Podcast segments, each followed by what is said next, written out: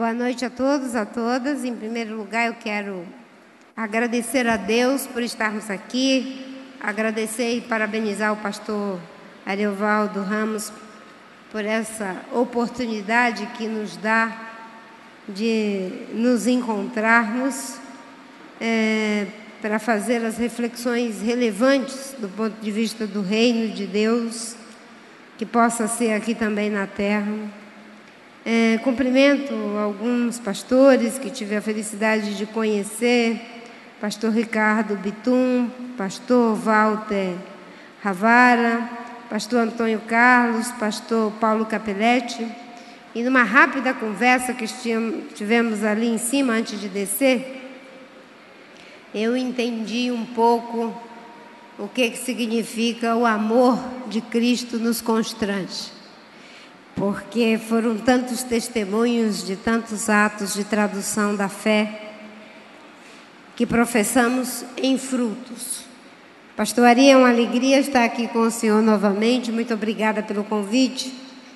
E o tema que me foi proposto é, inclusive, sai um pouco aparentemente da minha zona de conforto, que é falar sobre desenvolvimento sustentável. É uma igreja relevante. Uma igreja relevante é uma igreja cidadã. Achei interessante a ideia de, quando eu vi aqui na programação, né, as várias formas de como se expressa essa, essa relevância da igreja, o que a caracterizaria como relevante, e nesse caso, a ideia de cidadania, uma igreja cidadã. O conceito de cidadania, né, a gente pode encontrá-lo associado a vários aspectos, mas é bom enfatizar aqui alguns deles, só para a gente partir de uma base comum, né, do que seria essa igreja cidadã a partir dos parâmetros do que modestamente está estabelecido na cultura, na civilização. A cidadania ela é composta por alguns é, exemplos, né, em relação ao direito não é? é? E isso tem uma característica bem complexa. Então, nós temos uma cidadania que é composta por um complexo de direitos. Vários direitos instituiriam, caracterizariam, dariam não é, o que seria o recheio da cidadania. Não vou aprofundar nada disso, apenas citar. Direitos civis é um aspecto da cidadania. O que seriam os direitos civis? O direito à vida, o direito à liberdade, o direito à propriedade, o direito à igualdade perante a lei.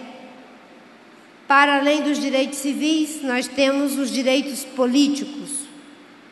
O que seriam esses direitos políticos, basicamente?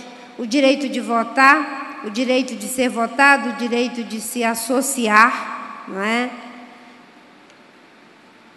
Politicamente, de forma livre. Isso faz parte da cidadania, direitos civis, direitos políticos. Ainda temos os direitos sociais, é? de participar da riqueza coletiva. Nós falávamos ainda há pouco, é? com esse grupo de pastores que conversávamos, e, e numa pergunta suscitada de o que mais é ultrajante em termos dos direitos humanos, da pessoa humana. E eu falei que talvez o que há de mais ultrajante é a privacidade em ser humano, se privar de exercitar, desenvolver, aperfeiçoar a nossa humanidade. Talvez essa seja a nossa maior violação.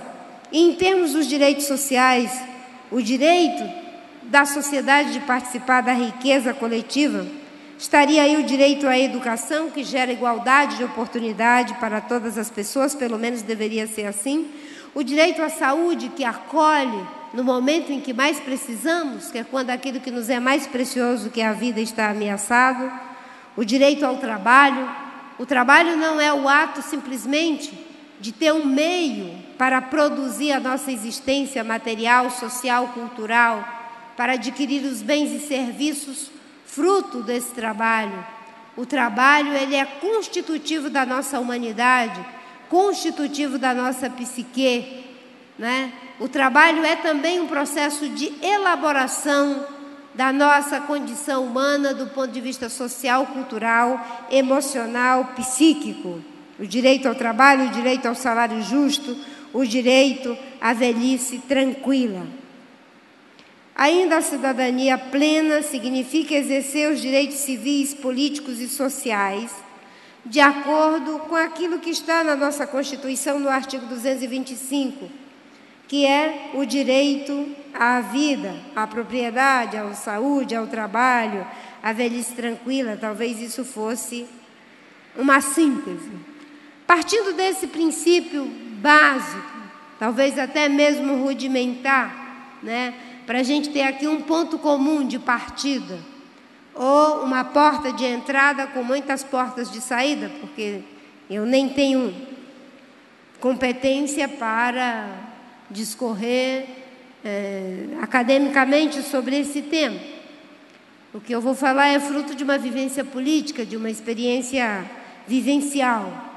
Mas o cidadão é aquele que é pleno, não é? Do exercício de todas essas possibilidades, a cidadania possibilitadora, para que a gente possa desenvolver as nossas potencialidades. Todos temos potencialidades. O que nos faltam são as oportunidades.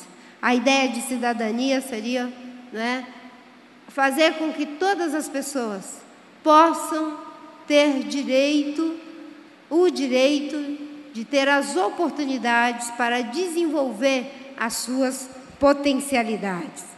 Não precisamos ir muito longe para entender que isso está bem longe de ser alcançado pela humanidade. Ainda 2 bilhões de seres humanos vivem com menos de 2 dólares por dia.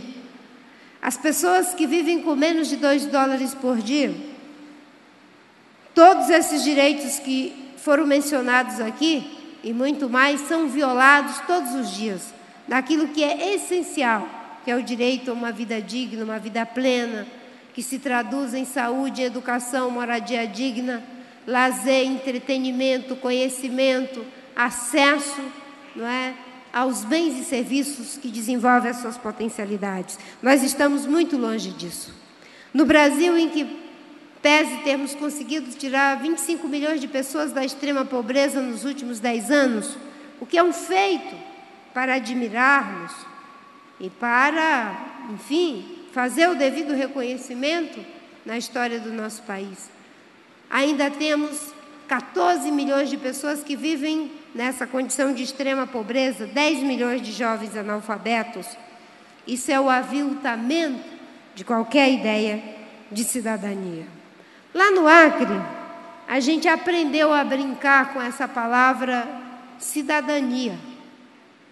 E um gaiato, um amigo meu, que é jornalista, uma pessoa muito interessante, ele cunhou o termo para, digamos, a tradição do Chico Mendes, é, que ele intitulou de florestania.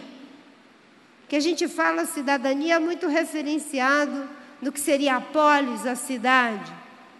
E as pessoas que têm na floresta o seu referencial de vida, a sua qualidade de vida, o seu eto civilizatório, toda a sua constituição estética, enfim, a forma como ele se coloca no mundo a partir da floresta, como são os índios, as populações tradicionais.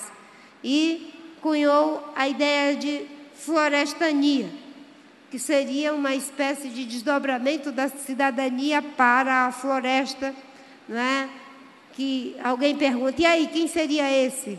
Porque na cidadania nós temos o cidadão. E na florestania, a gente tem o quê? O florestão?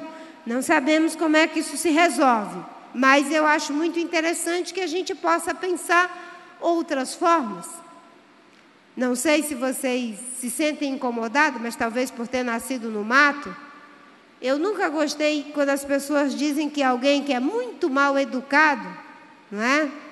Tem falta de urbanidade.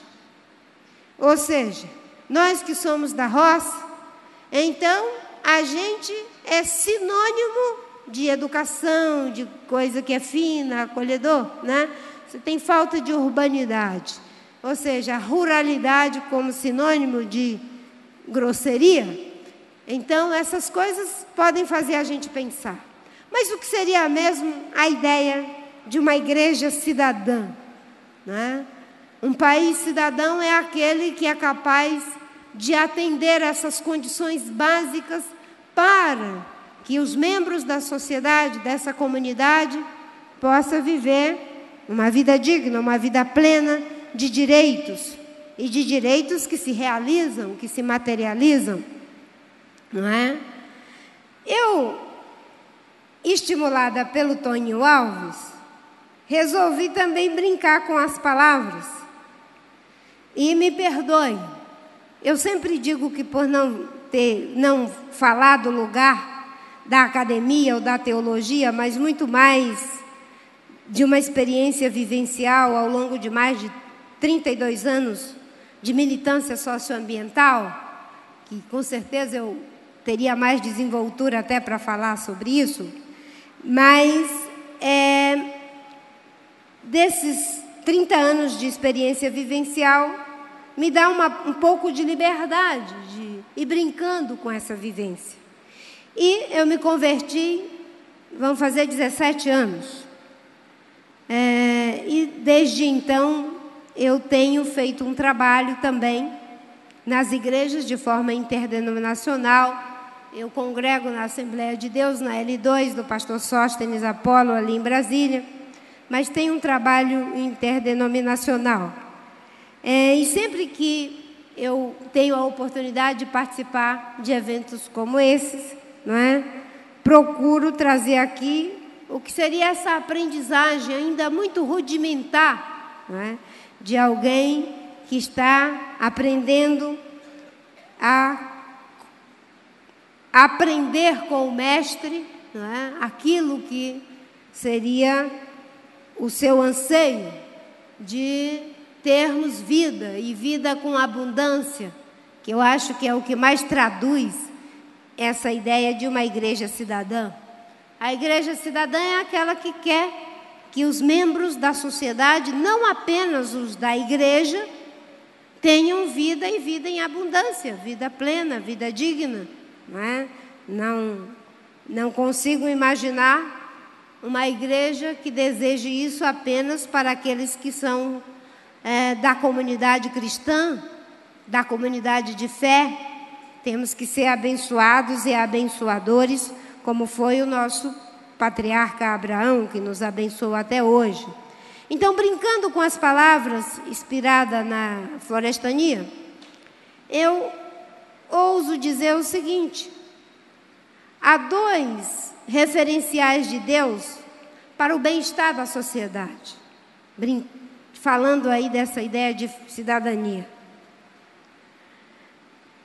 Qual seria os referenciais de Deus? Talvez, o primeiro, talvez não, com certeza, para o bem-estar da sociedade, da humanidade, seria a celestania, a cidadania né, dos que querem habitar o reino de Deus. Mas há um outro, ainda um referencial para o bem-estar da sociedade. Seria uma espécie, brincando com as palavras, me perdoem, de terrania. Vamos brincar. Temos a celestania e a terrania. O mundo caído rejeitou a primeira, rejeitou a celestania. Né? Os padrões de Deus para a humanidade, tal como Ele nos criou no jardim do Éden, com todos os seus princípios, a sua coerência interna e externa, do que seria essa vida digna, do que seria essa vida plena. Quando nós caímos com os nossos primeiros pais, esse padrão da cidadania celestial, da celestania, como eu estou brincando, foi rejeitado é, pela nossa condição humana. Mas mesmo assim, ficou o outro. Um padrão aqui para o mundo, para a terra, para o lugar onde nós iríamos viver, do fruto do nosso trabalho, aonde a mulher teria que esmagar a cabeça da serpente e ela é, morder-lhe o calcanhar, aonde iríamos não é, viver de acordo com aquilo que foi a escolha que fizemos, conhecendo o que é bom e o que é ruim. Mesmo assim, Deus não nos abandona. E como diz o C.S. Lewis, é? nós temos qualidades dadas por Deus que Ele chama do amor natural ou daquilo que Ele fala de uma forma muito bonita, que é a capacidade que nós temos de prestar o serviço, a necessidade um dos, uns dos outros, pelo amor-serviço, na ideia do servir que pode ser aportado, o amor-necessidade, o amor-serviço, né?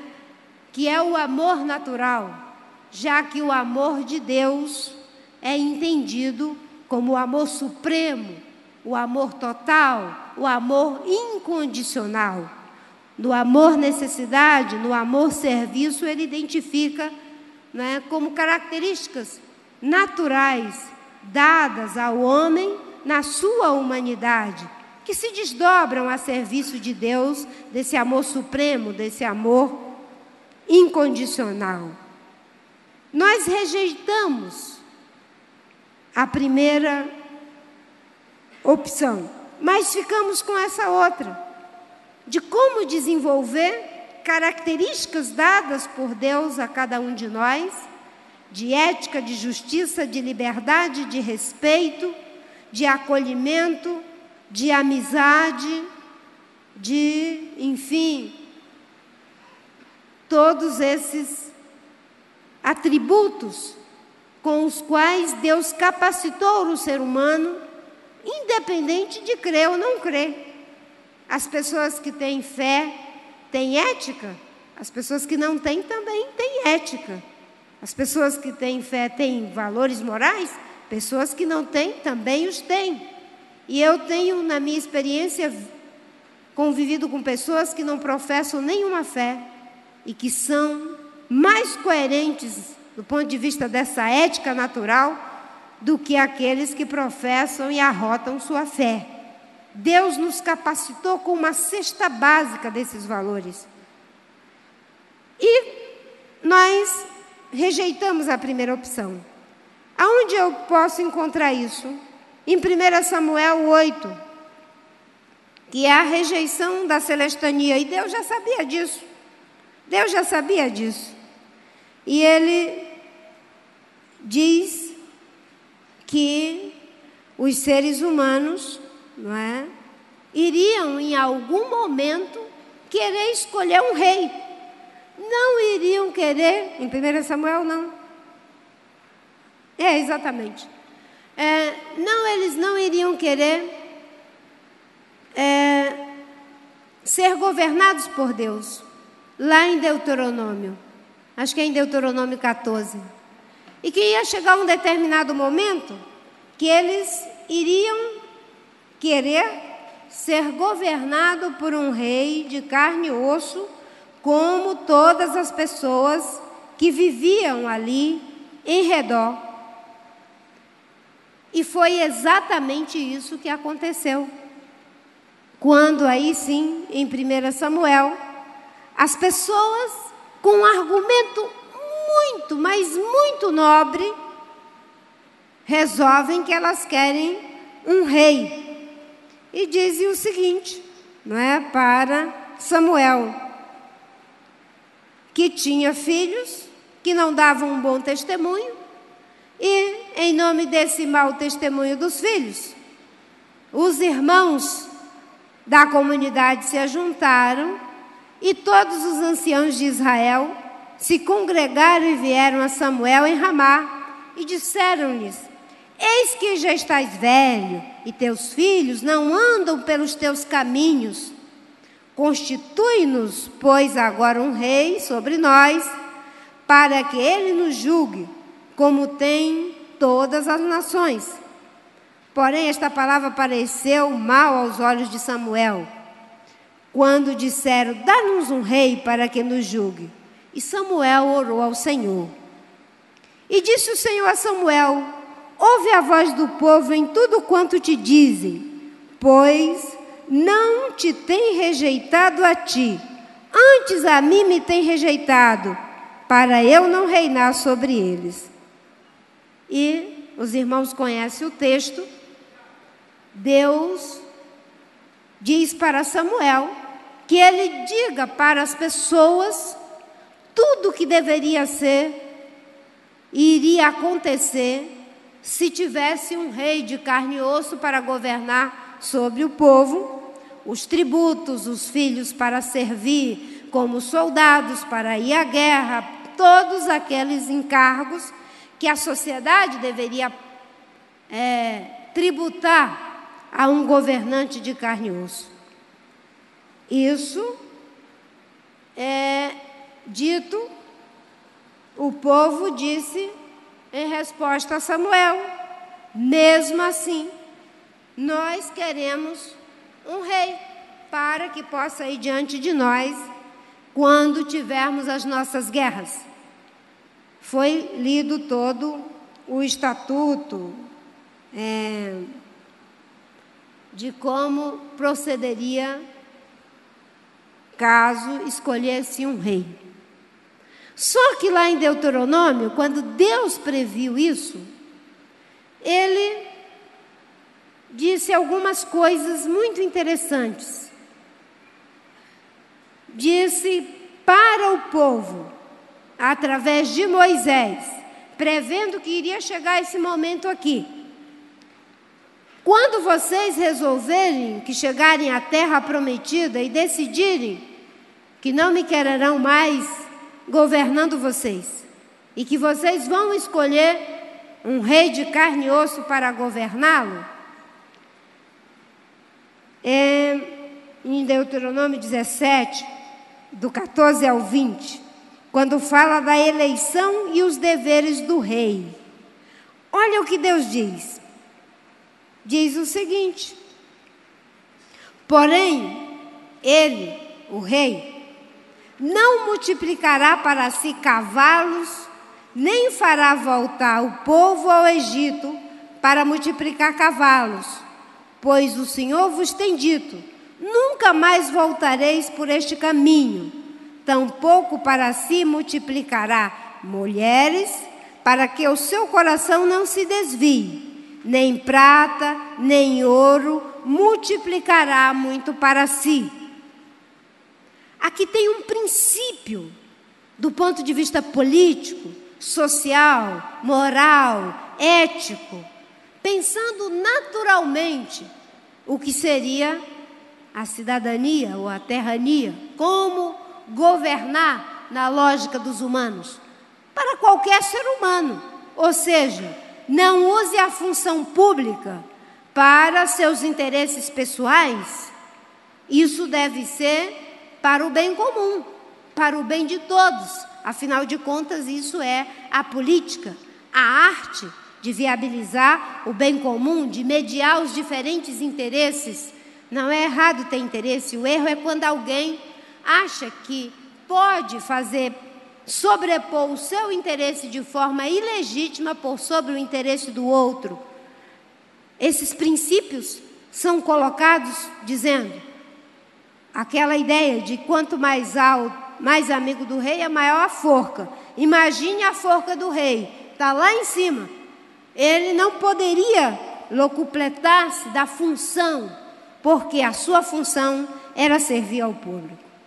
E é interessante que todas essas recomendações, é, que deveria escolher entre seus irmãos, que não poderia ser alguém desconhecido, um monte de coisa, é, é dita não para o rei.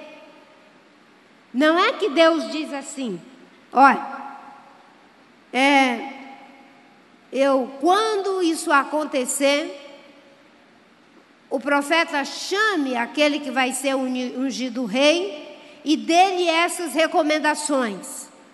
Nunca mais volte para a terra do Egito atrás de cavalos onde você foi escravo. Não multiplique mulheres que elas vão desviar os seus caminhos. Porque naquele tempo fazia-se negociações casando com muitas mulheres para poder aumentar o domínio, para poder proteger as fronteiras e tinha todo esse processo, né?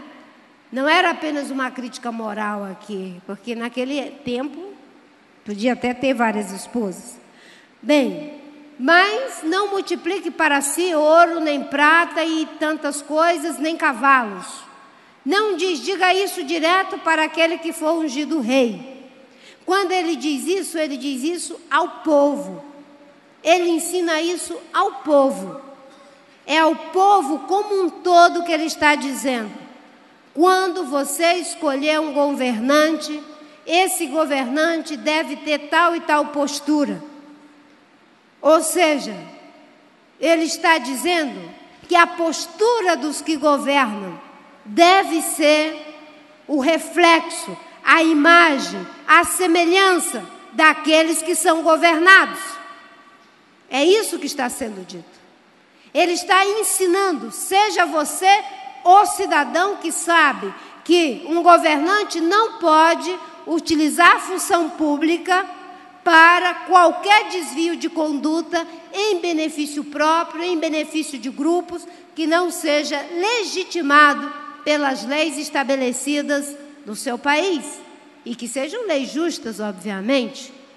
Jesus foi a pessoa que dá um exemplo fantástico disso. Quando ele né, é tentado a sonegar os impostos, e ele diz a César o que é de César e a Deus o que é de Deus. Né? Ele está dizendo: existem regras que devem ser cumpridas, tanto por eles quanto por nós, que somos judeus. Esse povo que foi ensinado, era ele que deveria depois, num ato solene, depois da unção daquele rei, não é? Dizer, olha, todas essas palavras que estão aqui, como escolher o rei entre os teus irmãos, que seja alguém dos teus irmãos, com esses procedimentos, vai ser escrito em um livro, uma cópia desse original, e o rei vai ficar com isso e vai ler todos os dias para não se desviar do caminho nem para a direita nem para a esquerda, mas ficar no centro desse ensinamento aqui, que é válido para qualquer um de nós, quem crê e quem não crê. Não precisa ser crente para ser presidente da República e fazer um governo com ética, com decência, baseado num princípio da impessoalidade, da constitucionalidade, da probidade né, da transparência, da visibilidade, da constitucionalidade, da legalidade. É isso que nós dizemos nas nossas leis humanas. É um princípio. Mas Deus está ensinando esse princípio também aqui. É isso que Ele está dizendo na prática. E isso vai sendo elaborado no decorrer da história, no processo histórico. Princípio de justiça, de seriedade. Mas não aquela ideia de que eu vou escolher alguém que é perfeito, e esse alguém perfeito eu vou terceirizar para ele fazer todas essas coisas que depois eu vou ficar só cobrando.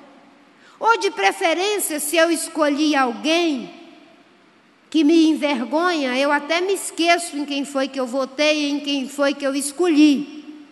É por isso que o texto diz assim, né?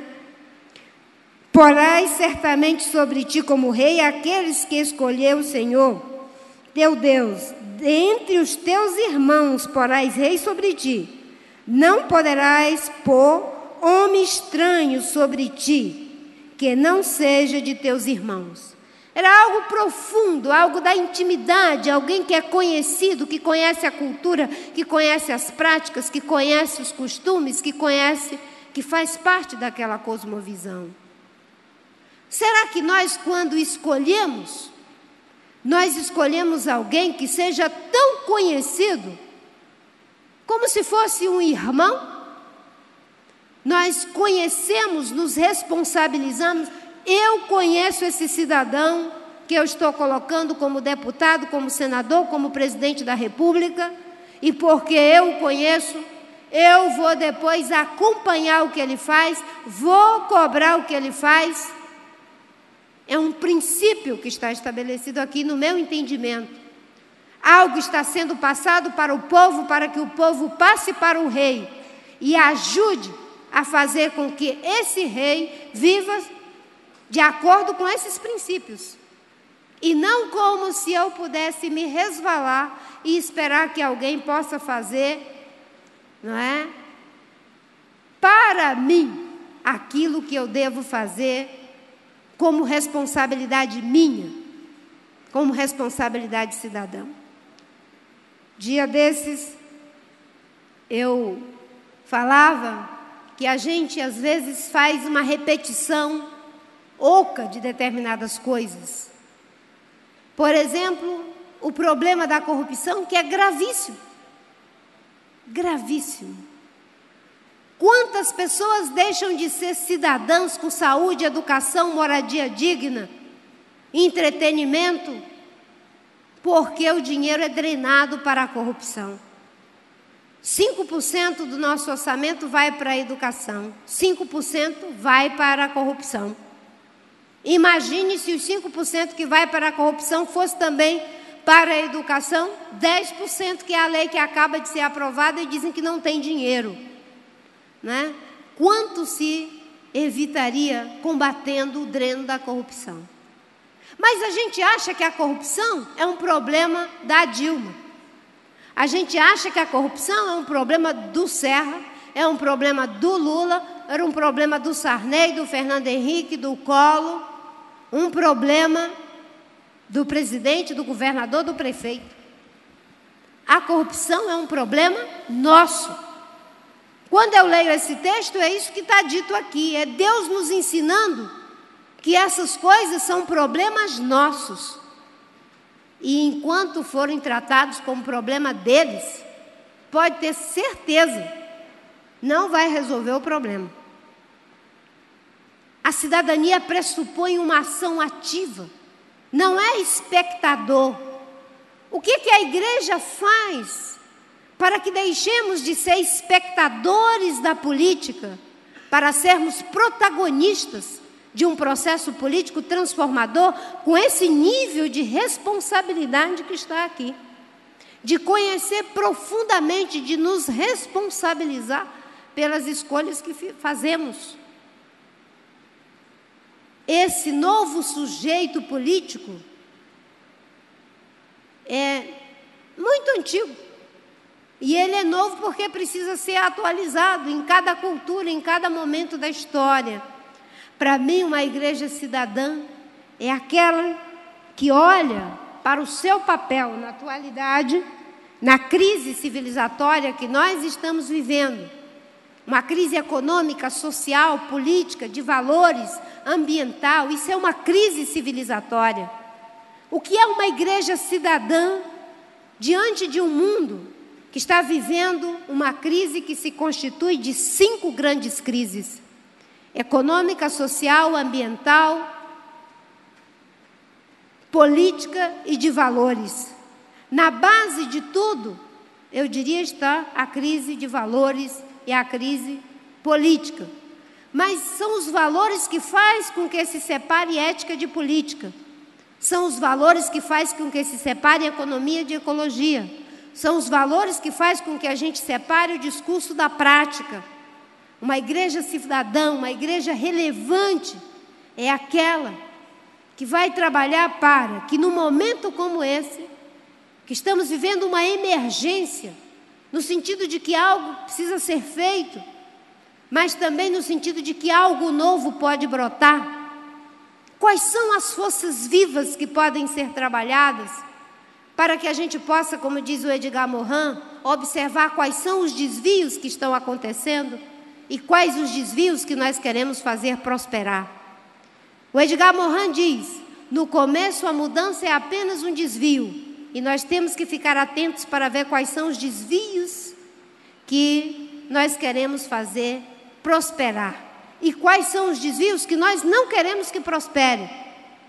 O desvio de não ter uma educação de qualidade que gera igualdade de oportunidade, nós não queremos que prospere. O desvio de uma sociedade em que a violência passa a ser parte das formas de relação entre as pessoas, umas com as outras, consigo mesmo e com a natureza, esse desvio tem que ser interrompido.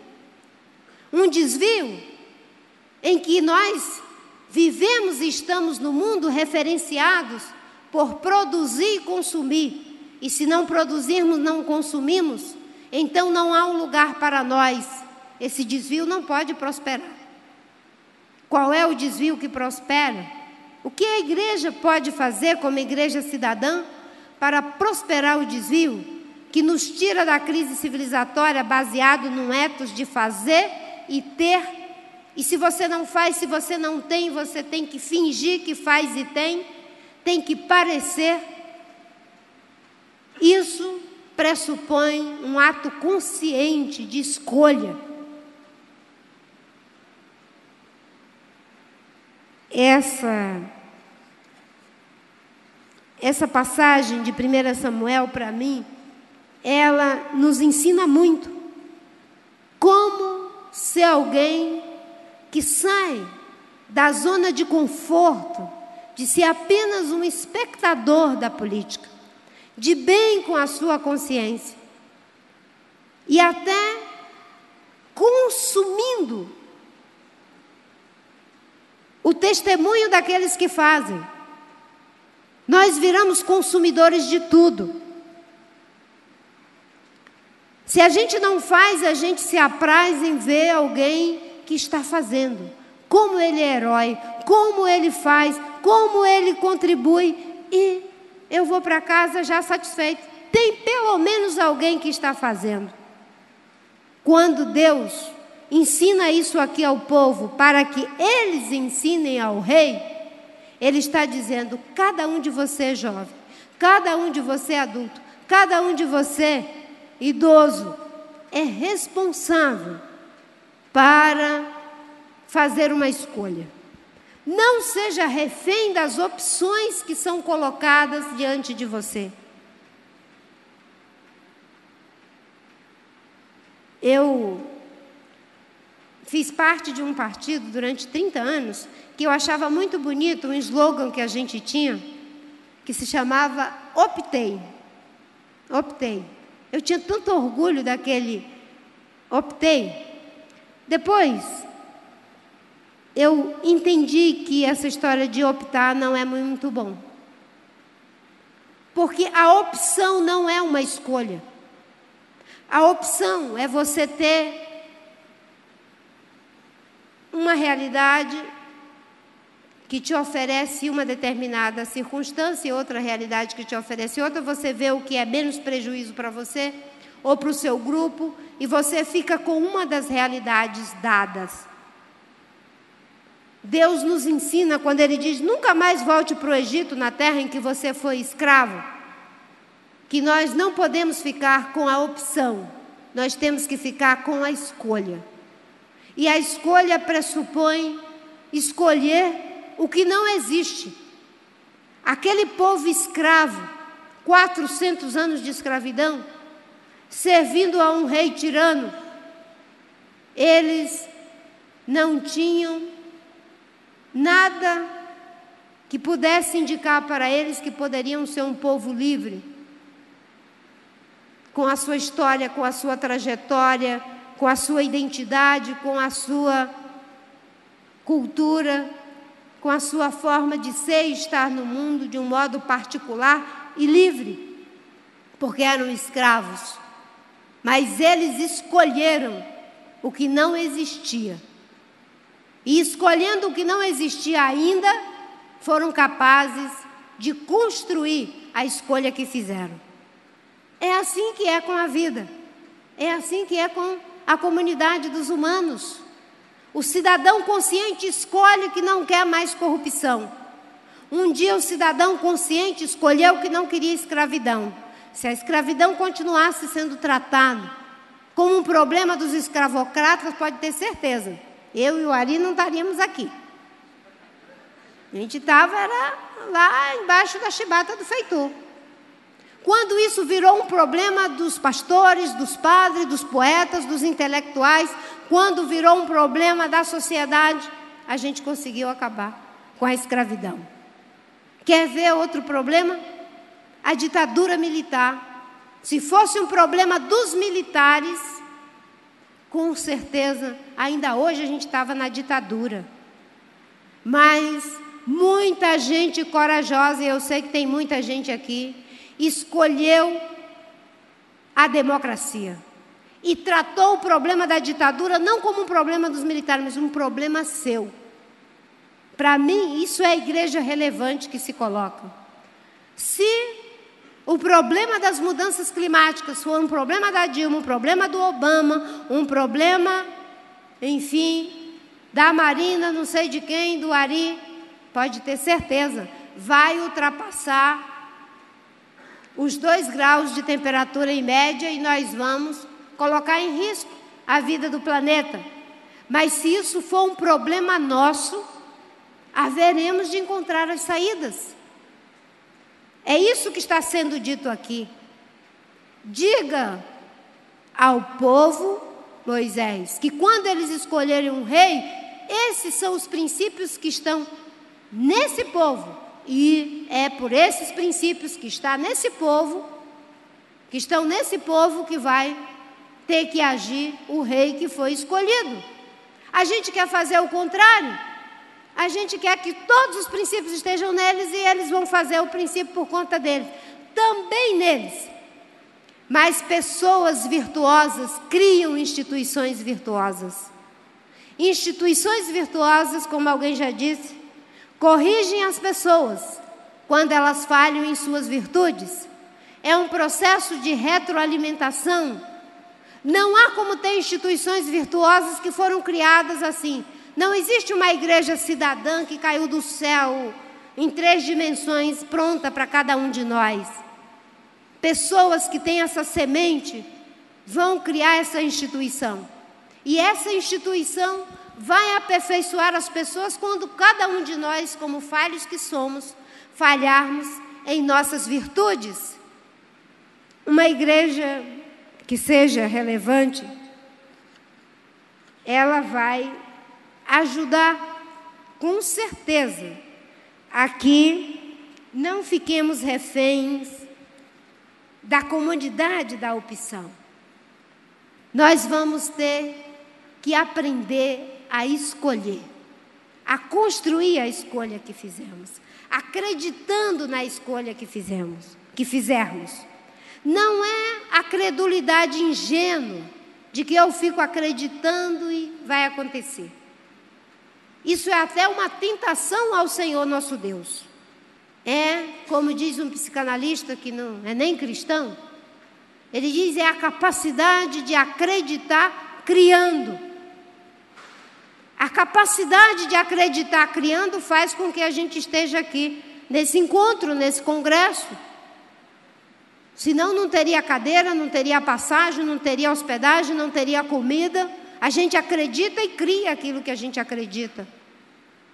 Uma igreja relevante procura, no meu entendimento, colocar essa semente. Eu digo insisto, a sustentabilidade econômica, social, ambiental, cultural, não é uma maneira de fazer, é uma maneira de ser, é um ideal de vida. A mesma coisa é válido para a sustentabilidade espiritual. Não é apenas uma maneira de ser, é uma maneira de, de fazer, é uma maneira de ser. Se pessoas virtuosas criam instituições virtuosas, as instituições corrigem essas pessoas quando elas falham em suas virtudes. Aquele que pensa que está de pé, cuide para que não caia. Durante esse processo do mensalão, muita gente me perguntava: e aí, o que, que a senhora espera? Eu digo que seja feita a justiça. Ah, mas só isso? Que seja feita a justiça. Isso já é tudo. Se a justiça for feita por amor. O Shakespeare dizia que toda justiça que não se faz por amor não é justiça, é vingança. O conceito, o contrário de injustiça não é justiça, dizia ele. O contrário de injustiça é amor, porque toda justiça que não se faz por amor não é justiça, é vingança. Se tem alguém que parece inocente e é culpado, que seja condenado. Se tem alguém que parece culpado e é inocente, que seja inocentado, mesmo que quem o inocenta pague o preço para isso. São as instituições criadas pelos homens para nos corrigir quando falhamos em nossas virtudes, porque pensamos que estamos de pé e às vezes não vigiamos para não cair. Acho que é o, o Chesterton que diz que há muitos ângulos para cairmos e apenas um para ficar de pé. Temos muitos ângulos para cair. Infinitas possibilidades. Apenas um para ficar de pé. E aquele que pensa que está de pé, cuide para que não caia. Que seja feita a justiça como um princípio de amor. Uma igreja relevante do ponto de vista da cidadania vai colocando essas sementes no coração da comunidade e não apenas da comunidade dos crentes, da comunidade. As pessoas podem ser impactadas pela nossa mensagem, principalmente a mensagem que vivemos. Ela tem muito mais força do que a mensagem que pregamos. A mensagem que pregamos tem pouca potência, mas a mensagem que vivemos tem uma potência enorme, que é a mensagem a potência da transformação. Essa igreja relevante, ela vai fazendo essa correção das virtudes para que essas pessoas né, sejam aquelas que, em vez de espectadores, sejam protagonistas. Que acreditem criando aquilo que acreditam. Que escolham né, aquilo que ainda não existe e que sejam capazes de trabalhar para criar a escolha que fizeram. Eu sempre digo que eu sou movida à fé e à determinação. A fé para remover as montanhas que eu não tenho como escalar. E a determinação para escalar as montanhas que eu não posso transferir para a fé. Essa junção de uma fé que remove as montanhas que nós não temos como escalar e a determinação que escala as montanhas, que nós não podemos pedir a Deus que as remova, é fundamental para a construção dessa cidadania de relevância. A Hannah Arendt diz que a gente tem dificuldade de lidar com duas coisas. Nós temos a impossibilidade mesmo de lidar com o imprevisível, diz ela. O imprevisível nos deixa nos vazios, no suspenso. Como é que eu vivo na imprevisibilidade? Eu entro num vácuo. E o vácuo eu fico em vestigem, né? É uma vestigem total, é um buraco negro. Não tenho aonde me segurar, nada é previsível. E ela diz: para o imprevisível, só há uma forma de lidar com ele. O imprevisível, a gente lida com ele com a promessa. E é engraçado. Sair de 400 anos de escravidão rumo a uma terra prometida que lama na leite de mel, começando a terra prometida por um deserto que só a misericórdia de Deus. Tudo muito imprevisível. Mas existia o quê? Uma promessa. Uma promessa de liberdade, de viver como um cidadão pleno de direito, de consciência, para imprimir esses valores aqui. De alguém que é responsável, por criar aquilo em que acredita. Para o imprevisível, a promessa. Mas a promessa precisa ser confiável.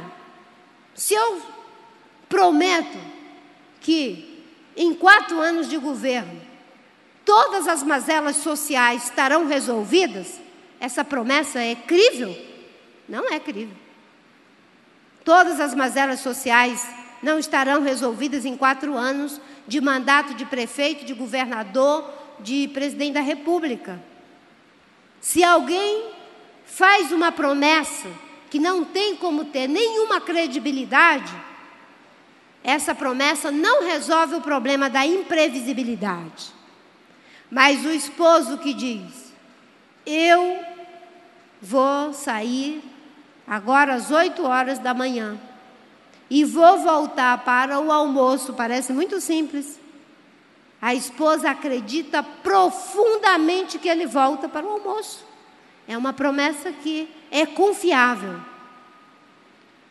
Eu não tenho como resolver os problemas da educação, mas se aumentar de 5% para 10% ao longo de 30, 40, 50 anos, nós teremos uma educação de qualidade que gera igualdade de oportunidade para que as pessoas sejam plenos de direitos e possam ter, inclusive, a liberdade de fazer escolhas.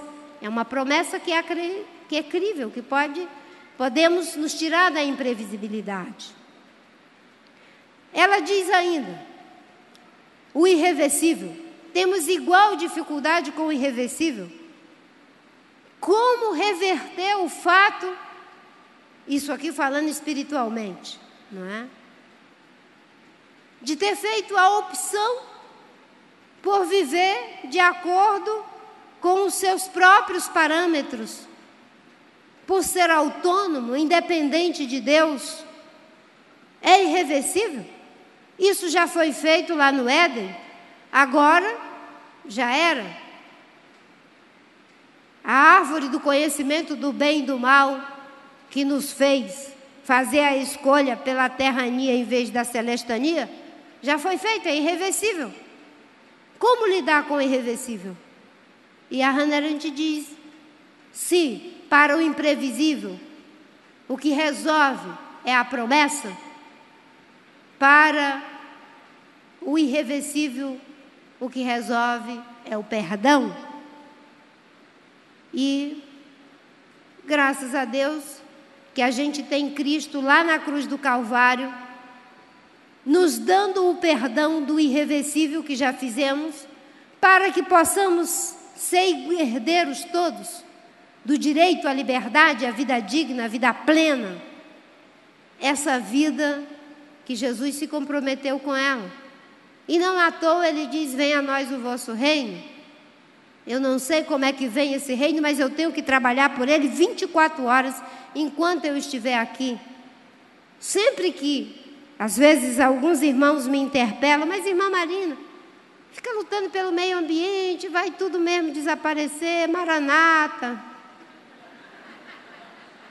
Maranata, então, até lá, tá, mudar o código florestal mesmo, plantar mais uma sojinha, ganhar um dinheirinho, acabar com as nascentes, destruir o manguezal, não é? Aí eu me lembro da parábola do mordomo infiel, não é? Que, em vez de estar fazendo o serviço, estava se refestelando e o senhor chega e ele não está fazendo o dever. Não importa se vai ser amanhã. Essa Mata Atlântica que foi criada com essa beleza, essas nascentes com essas riquezas, como Deus criou, eu não quero ser mordomo infiel. Não quero ser mordomo infiel. Eu quero estar cuidando até o último minuto. Se tem alguém que não está cuidando, se tem alguém que não está se importando das crianças que estão abandonadas, das pessoas que estão sendo injustiçadas por não ter trabalho, por não ter emprego, por não ter dignidade, que não sejamos cúmplices desses que não estão fazendo o seu dever de casa, porque afinal de contas não sabemos quando ele virá. Para o irreversível tem o perdão. Mas a Hannah Arendt diz: Só é possível perdoar aquilo que pode ser punido. É interessante. Só é possível perdoar o que pode ser punido, o que não pode ser punido não tem como ser perdoado. Ela está falando no mundo dos humanos. Se eu posso punir o holocausto, tem como punir aquilo? Não tem. Cinco milhões de pessoas foram eliminadas. Tem como, do ponto de vista humano, perdoar a eliminação de cinco milhões de índios? Em 500 anos de história era a eliminação de um milhão a cada século, estão tentando acabar os 700 mil que restam dos 5 milhões que tinham quando os 12 mil portugueses chegaram aqui. Os 12 mil são 200 milhões, os 5 milhões são 700 mil, e ainda tem gente que diz que é terra para pouco índio. Uma igreja relevante sabe que a cidadania é não permitir que esse imperdoável histórico, social, cultural do ponto de vista humano, porque não tem como ser punido.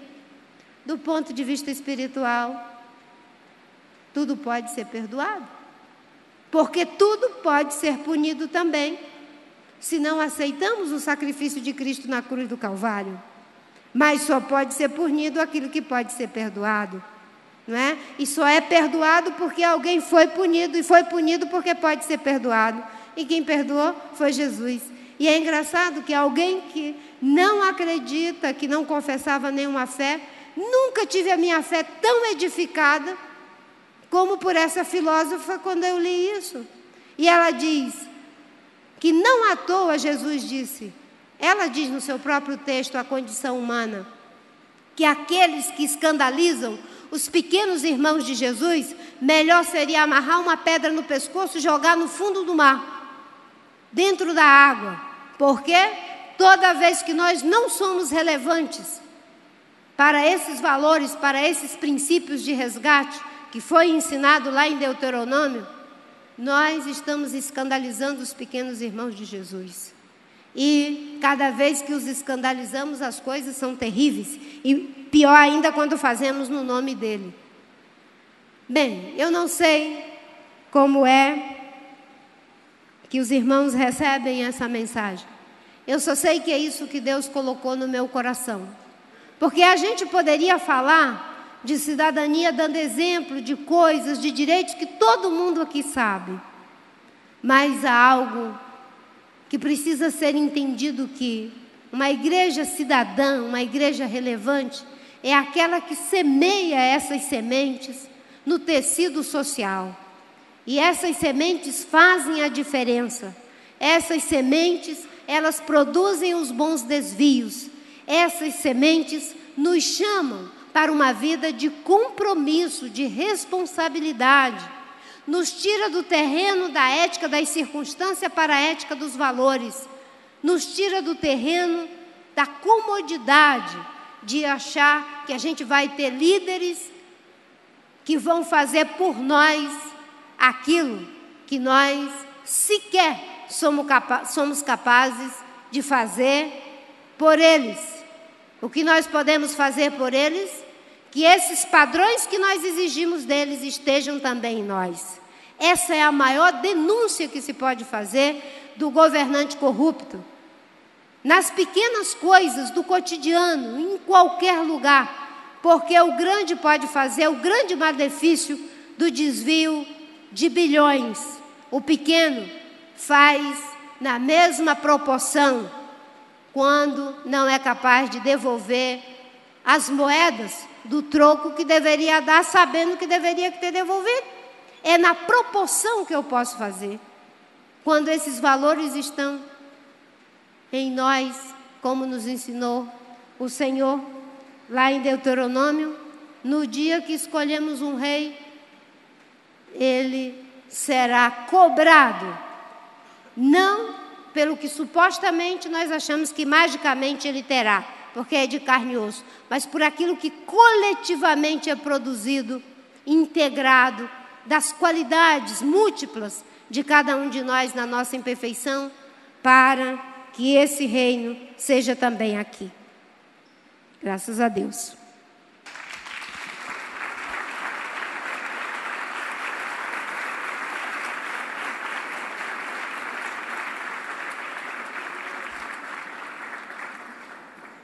É, sem dúvida, uma reflexão extraordinária que a igreja precisa levar a cabo, porque uma reflexão como essa exige uma resposta.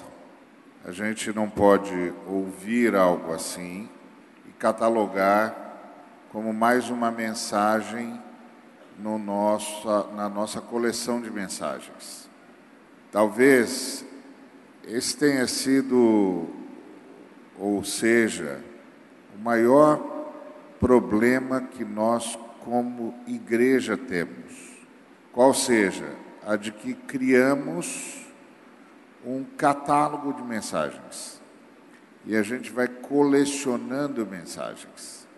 E a gente vai ah, citando-as ao longo da vida, inclusive classificando-as como as mais inspiradas, as mais memoráveis, as mais intrigantes, as mais desafiadoras, as com maior ou menor informação, as que mexeram conosco, que nos fizeram rever alguns dos nossos critérios, etc.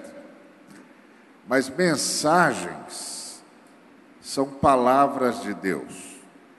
Mensagens não são discursos a serem catalogados, são posturas de Deus a serem absorvidas e, obede e obedecidas. Então, hoje nós fomos desafiados por Deus. Um dos, um dos problemas que nós temos como igreja e que anda para e passo com a questão da catalogação ou da coleção ou do catalogamento de mensagens, é o problema de transformarmos as mensagens em propostas ideológicas. E elas não são. O ambiente da igreja é um ambiente do sagrado. O ambiente da igreja é um ambiente diante da Trindade, é o ambiente da Trindade.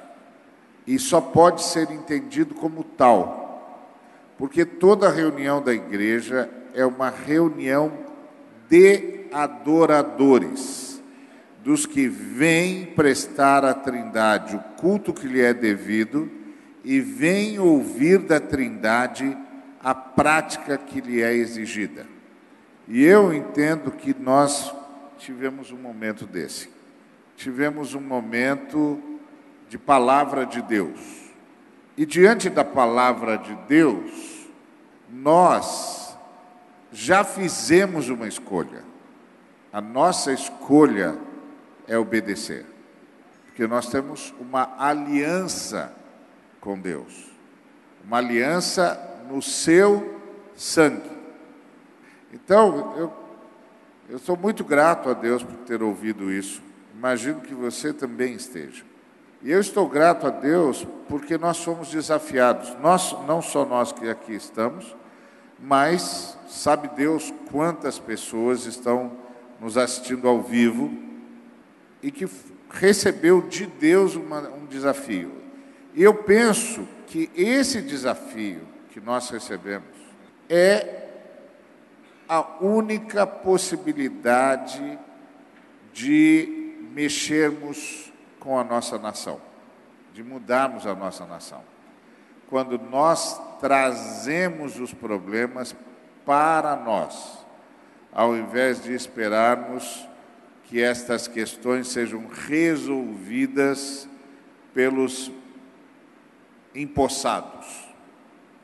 Quando nós nos damos conta de que a primeira coisa que o Senhor estabeleceu na história de Israel, já prevendo a ascensão da monarquia, foi o controle social. Vocês vão controlar o rei. A nação é vossa. Vocês são a nação. Então eu queria ah, deixar isso nessa nossa abertura, deixar isso como uma palavra de Deus para os nossos corações, nós que aqui estamos e tantos que estão nos acompanhando, pela graça de nosso Senhor e Salvador Jesus Cristo. A gente tem de lembrar que na grande comissão de Jesus Cristo está inclusa a responsabilidade para com a justiça. Jesus Cristo disse que deveríamos pregar a cada pessoa. Quando pregamos a cada pessoa, nós ensinamos essa pessoa o caminho da justificação. Jesus Cristo disse que nós deveríamos fazer boas obras e iluminar o mundo. Quando nós fazemos boas obras iluminando o mundo, como ele disse em Mateus 5,16, nós demonstramos à sociedade como é que se vive de maneira justa. E Jesus Cristo disse que nós deveríamos discipular as nações. E quando nós discipulamos as nações, nós dizemos às nações qual é a demanda da justiça. Então a grande comissão está em torno do tema justiça o tempo todo. Para o indivíduo, para a pessoa que precisa ter um encontro particular com com a Trindade através do Filho Jesus Cristo, verdadeiramente Deus, verdadeiramente homem, nosso Salvador, nosso Senhor, nós ensinamos o caminho da justificação. Essa é a única maneira de desfrutar da justiça de Deus. A conversão.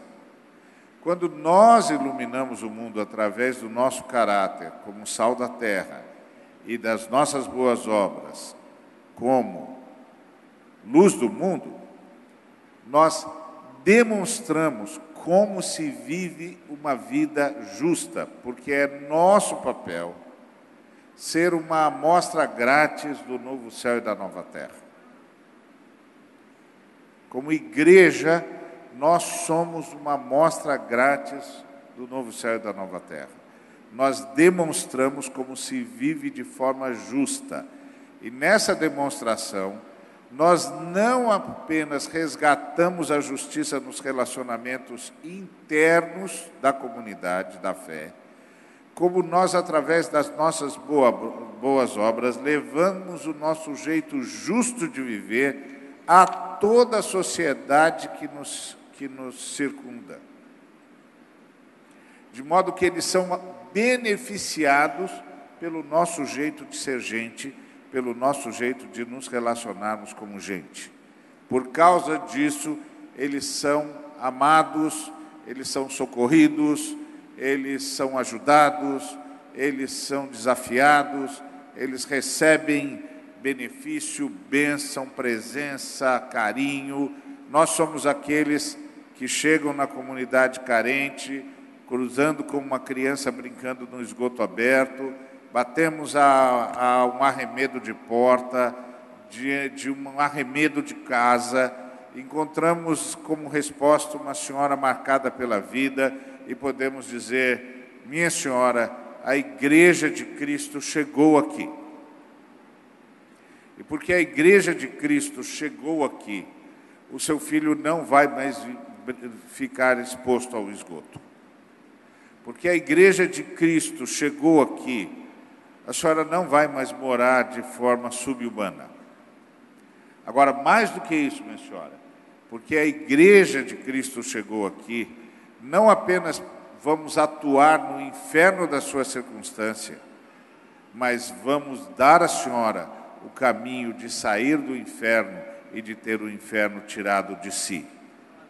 Não apenas estamos trazendo para a senhora a forma justa como vivemos, mas estamos aqui para ensinar a senhora o caminho da justificação de Deus. Essa é a palavra da igreja, isso é a igreja como sal da terra e luz do mundo. Agora, tem a igreja como discipuladora das nações. A igreja, como discipuladora das nações, avisa a todos os homens em condições de, de mandato, ou cidadãos que apenas cumprem o seu dever ou pensam cumprir o seu dever uh, praticando voto, nós os discipulamos ensinando-lhes quais são as demandas da justiça. Porque nós somos os que trabalham com o conceito de justiça, que não é um conceito de relação de poder, é um conceito de consciência de Deus. Alguém já disse, perguntado sobre qual era o maior problema da humanidade, ou a maior angústia da humanidade, e essa pessoa respondeu dizendo: a maior angústia da humanidade é saber se Deus existe ou não. E esta pessoa que respondeu dessa forma era um filósofo que nem era ligado à fé, a nenhuma manifestação de fé. Então o entrevistador, surpreso com a, com a resposta, faz uma outra pergunta, óbvia: por que que o maior dilema da humanidade, ou a maior angústia da humanidade, é saber se Deus existe ou não. E aí ele responde: porque se Deus existe, há um jeito certo de viver, não se pode viver de qualquer jeito. Isso é justiça. Há um jeito certo de viver, não se pode viver de qualquer jeito. E nós sabemos de Deus. Mais do que crer em Deus, como um ato pessoal e particular de quem poderia crer em qualquer coisa, nós somos os que sabem de Deus. Não fomos nós que fomos a Deus, foi Deus que veio a nós. Nós sabemos de Deus. Então nós sabemos que não se pode viver de qualquer jeito. Esse é o objetivo desse encontro. Chamarmos a essa atenção e chamarmos principalmente a consciência de que não estamos cumprindo a grande comissão. Quando optamos por apenas um dos elementos da grande comissão, qual seja o de ensinar o caminho da justificação às pessoas. Mas a grande comissão tem três movimentos. O movimento de ensinar o caminho da justificação para as pessoas, o movimento de demonstrar, através das nossas boas obras e do nosso caráter, como é que se vive a partir da consciência da existência de Deus. Não só resolvendo os problemas de igualdade, de justiça na comunidade, mas estendendo os benefícios dessa vitória a toda a sociedade circundante. De modo que, porque nós chegamos aqui, eles não terão mais essa convivência que hoje são obrigados a ter com o inferno nas suas circunstâncias, porque nós vamos atuar. Nós somos os agentes do reino de Deus, do governo de Jesus Cristo. Nós vamos atuar. Então, esse é o segundo movimento da grande comissão, a demonstração, ser a amostra grátis do novo céu e da nova terra. Mas o terceiro movimento, tão importante quanto os demais dois, é sermos aqueles que apresentam a toda a sociedade as demandas da justiça.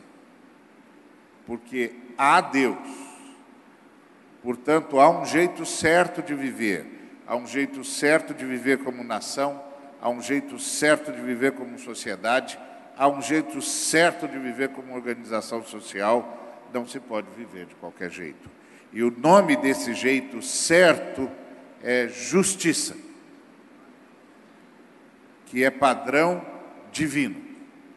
Então, o nosso objetivo é esse, nós vamos terminar, ah, já estamos, estamos a, a 22 horas e 14 minutos. Eu quero agradecer a vocês por estarem aqui, quero agradecer a todos os, os preletores, já foram mencionados. Quero agradecer ao Alfredo por ter cedido aqui o espaço é, muito obrigado. Ah, durante essa semana, com a graça de Deus, nós seremos confrontados com as Escrituras Sagradas. Nós seremos confrontados por homens e mulheres que vivem o Evangelho. E que foram provocados pelo Evangelho, que foram pressionados pelo Evangelho, que foram constrangidos pelas boas notícias do reinado de Cristo, que entenderam que não é possível ter um encontro com nosso Senhor e Salvador Jesus Cristo e continuar vivendo do mesmo jeito. É impossível, impossível. Tem uma nova visão de, ser, de, de, de humanidade, uma nova visão de sociedade, uma nova visão de pessoa, portanto, uma nova visão de relacionamento, de sociedade, de cidadania, de florestania. Floresteria. Florestaria. Olha só.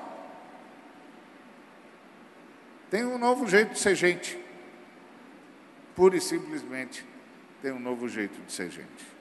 Então, essa semana, se Deus nos der graça, você vai ser confrontado. O sonho da gente é duplo. Primeiro, pessoal, que você abra mão da opção e se determine a escolha principalmente escolher o que não existe, o que tem de ser construído, para que a justiça corra como um ribeiro perene. É uma vocação, é uma missão, é a nossa grande comissão. É o único motivo pelo qual continuamos aqui. Senão, o Senhor nos levava para esperar a ressurreição em paz daria menos problemas para nós e certamente muito menos problemas para ele. Ele nos levaria para esperar a ressurreição em paz. Aliás, quem ia ter paz era ele, porque toda hora ele tem que estar socorrendo as nossas pataquadas. Mas ele nos manteve aqui porque nós temos uma missão. E não é nossa, é a missão de Deus porque é Deus que está em missão. Nós somos os agentes da missão de Deus. E essa é a missão de Deus. Essa missão de Deus, libertação, redenção, em todos os quadrantes que essa palavra se enquadra. E essa palavra se enquadra em todos os quadrantes da existência. Redenção. Então, ah,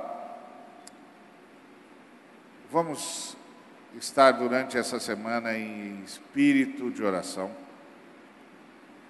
porque tudo isso tem de ser regado com oração. Essa aqui não é uma teologia para encher a cabeça. Essa é uma teologia para dobrar os joelhos, fortalecer as mãos e dar agilidade aos pés. E principalmente, lucidez à mente. Mas isso tudo se sustenta no joelho. Teologia que não nos coloca de joelhos não serve. Teologia que não nos faz clamar, orar, em estado de adoração e intercessão, não serve. Não é com o meu nem com o seu braço, mas com o braço de Deus que nós nos movimentamos. Então, queria terminar, gostaria que nós orássemos nesse instante, lembrando que nós temos uma batalha na terra e uma batalha no céu batalha do céu nós enfrentamos em oração. e a batalha na terra nós enfrentamos em missão. Quando a gente ora, a gente ataca as forças do mal. Quando a gente age, a gente as desaloja. Então nós temos duas ações. Uma é atacar as forças do mal e nós fazemos isso orando, pedindo que o, o, o governo de Cristo se estabeleça. E aí saímos para desalojar os agentes do mal. Então eu queria terminar mais uma vez com muita gratidão a Deus, ao Senhor Jesus, gratidão aos irmãos que aceitaram o nosso convite para estar aqui nos abençoando com a sua presença, tanto os preletores quanto você, irmão e irmã, que está aí ouvindo e se, se deixando expor à palavra de Deus. Quero agradecer ao Tiago e a todos os voluntários, ah, sem os quais ah, não teríamos como caminhar em direção ao que não existe para buscar a justiça que queremos. Vamos nos colocar em pé e vamos orar. Depois que a gente ouve uma mensagem como a que nós ouvimos, nossa primeira oração é de pedido de perdão. Aliás, eu tenho descoberto que nada, nada na igreja começa enquanto a igreja não pede perdão. Cada vez que o Espírito de Deus nos diz que é algo que devíamos ter feito e não fizemos, não basta simplesmente dizermos ao Senhor, ok, então a partir de agora nós vamos fazer. Não nós temos de parar. E nós temos de reconhecer que pecamos. Pecamos. Pecamos contra o Senhor. E precisamos que Ele nos perdoe. E aí então, a partir do perdão que recebemos, é que partimos. Porque só gente em profunda paz com Deus consegue semear a paz entre os homens. Então vamos orar agora e vamos orar pedindo ao Senhor que nos perdoe e, e que nos empurre para a sua vontade, para a consecução da sua vontade. Oremos. Em nome de Jesus. Em nome de Jesus. E só em nome de Jesus, Pai, ousamos entrar na tua presença como intercessores. Porque nós não temos nenhum bom motivo para que nos recebas, a não ser Jesus. O que temos a oferecer-te é o que o Senhor nos oferece Jesus, o teu cordeiro que tira o pecado do mundo. E nós viemos confiados que Ele há de tirar mais esse pecado dos nossos corações, do nosso espírito. Porque não estamos aqui, Senhor, apenas e tão somente para pedir perdão, mas que erradiques de nós tudo que tem nos levado a ter de constantemente pedir-te perdão. Perdão, Senhor. Perdão por não termos ouvido a tua voz e não termos assumido a nossa responsabilidade na história e com a história. Perdão, Senhor. Perdão quando delegamos a terceiros o que era nosso, como povo. como teu povo. Perdão, Senhor. Perdão pela omissão. Perdão pela simples expectação.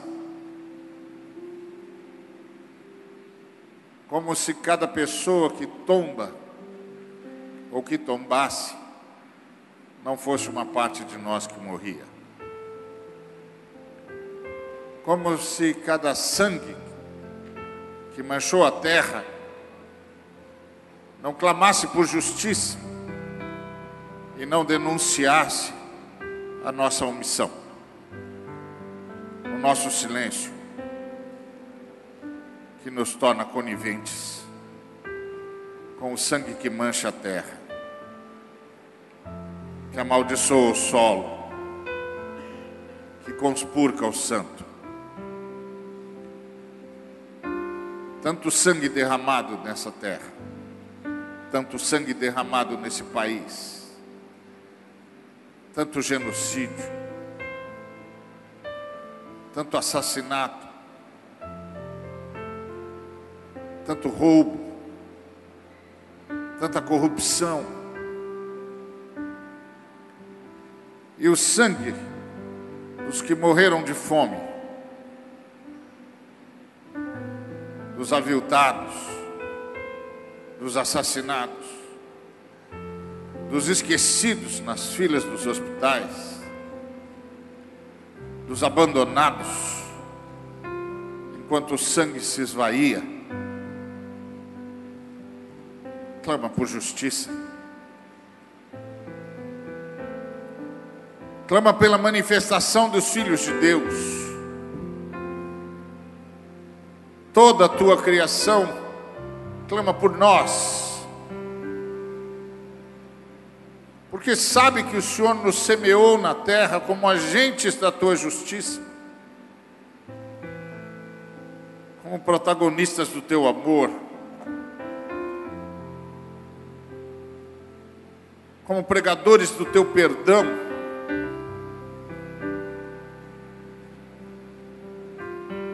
Como aqueles que podem viver e ensinar a viver a ressurreição.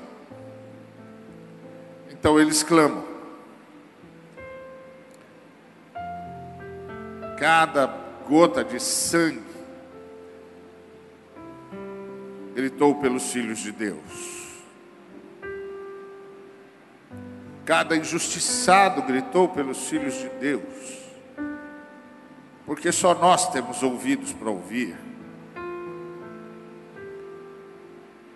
Só nós gememos como geme toda a tua criação, aguardando, esperando, clamando, gritando por ressurreição.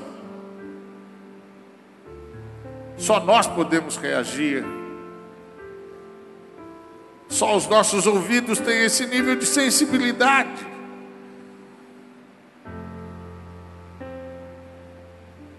E que bom que muitas vezes o Senhor dá ouvidos a quem não precisaria ainda tê-los, porque ainda não entregou-se para ti, mas são pedras que clamam a partir da tua graça mantenedora e nos envergonham.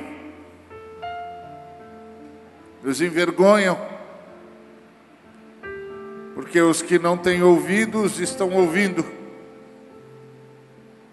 e os que têm se fecharam à tua voz, se fecharam a voz, a voz do sangue que mancha a terra,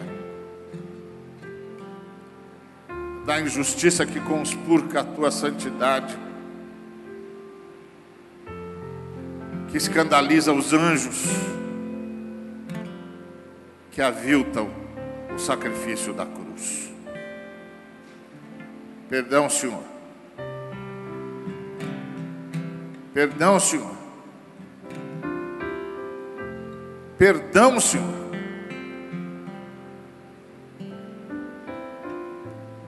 Nós não entendemos que somos abençoados para abençoar,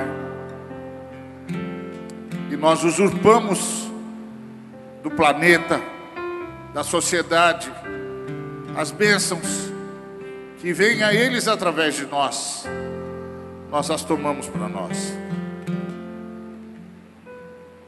Então nós vivemos bem, nós vivemos cheios de esperança, nós vivemos cheios de promessas, nós conhecemos o perdão, mas nós roubamos. Nós roubamos. Porque guardamos para nós.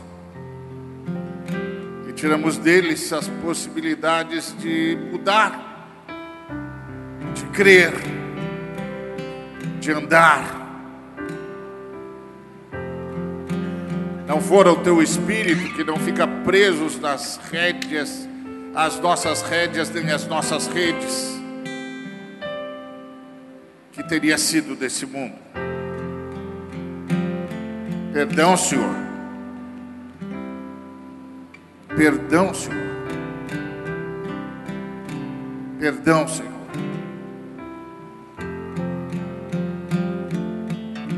Não tens nenhum bom motivo para nos perdoar a não ser o que já nos deste como motivo para pedir perdão, o sacrifício de nosso Senhor e Salvador Jesus Cristo. Sacrifício dele diz que vale a pena arrepender-se porque há perdão esperando por nós. E há perdão esperando por nós porque há um sangue sobre nós. Perdão, Senhor por causa do sacrifício de Jesus. Perdão, Senhor. Devolve-nos os ouvidos para ouvir, os olhos para ver, as mãos para agir, o coração para enternecer e compadecer-se, os pés ágeis, a mente clara a decisão sóbria, o trabalho duro e o joelho dependente, dobrado, humilde, adorador. Não por nós, mas pelo sangue de Cristo, por Jesus Cristo, Cordeiro Santo que nos trouxe a paz, que morreu por nós, para que possamos ouvir o que Ele ouve, o grito dos emudecidos, grito que se alojou na alma, o sangue dos assassinados, dos injustiçados, dos pais que clamaram por filhos dos pais que tiveram de enterrá-los, dos filhos que perderam perspectiva, das crianças ser viciadas, dos jovens drogados, dos que foram vencidos pelo sistema, dos que tiveram aprofundadas a escravidão de Satanás em si, e que gritam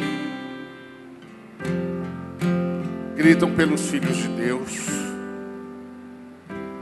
gritam pelos que foram libertos, gritam pelos que sabem o caminho da salvação, o caminho da justiça, o caminho da vida, o caminho da doação, o caminho da compaixão.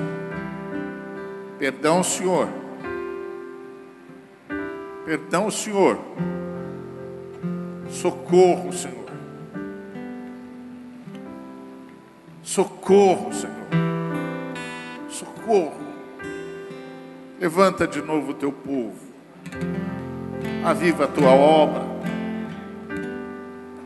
Quebra, Senhor, os perdulários que envergonham o teu nome. Nós que nos locupletamos com a tua palavra quando estamos aqui para empobrecer em favor da riqueza de todos.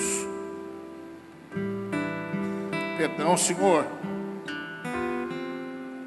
Perdão, Senhor. Perdão, Senhor, que nos envergonhemos, que rasguemos as nossas vestes, para que o nome do Cordeiro seja novamente adorado, para que a Sua glória seja realmente reconhecida, para que todos tributemos a Ti, Pai, como Jesus Cristo quer que seja feito não por nós, mas pela glória do teu santo nome. Não por nossa causa, mas pelo sacrifício de Jesus Cristo. Nós oramos. Rogamos pela tua serva, que ainda tem uma grande missão a cumprir nessa nação. Que o Senhor a ilumine, que o Senhor lhe mostre, que o Senhor lhe diga o que fazer que ela não esteja só. Todos nós irmanemos com ela nessa missão de trazer luz para esse pedaço do mundo.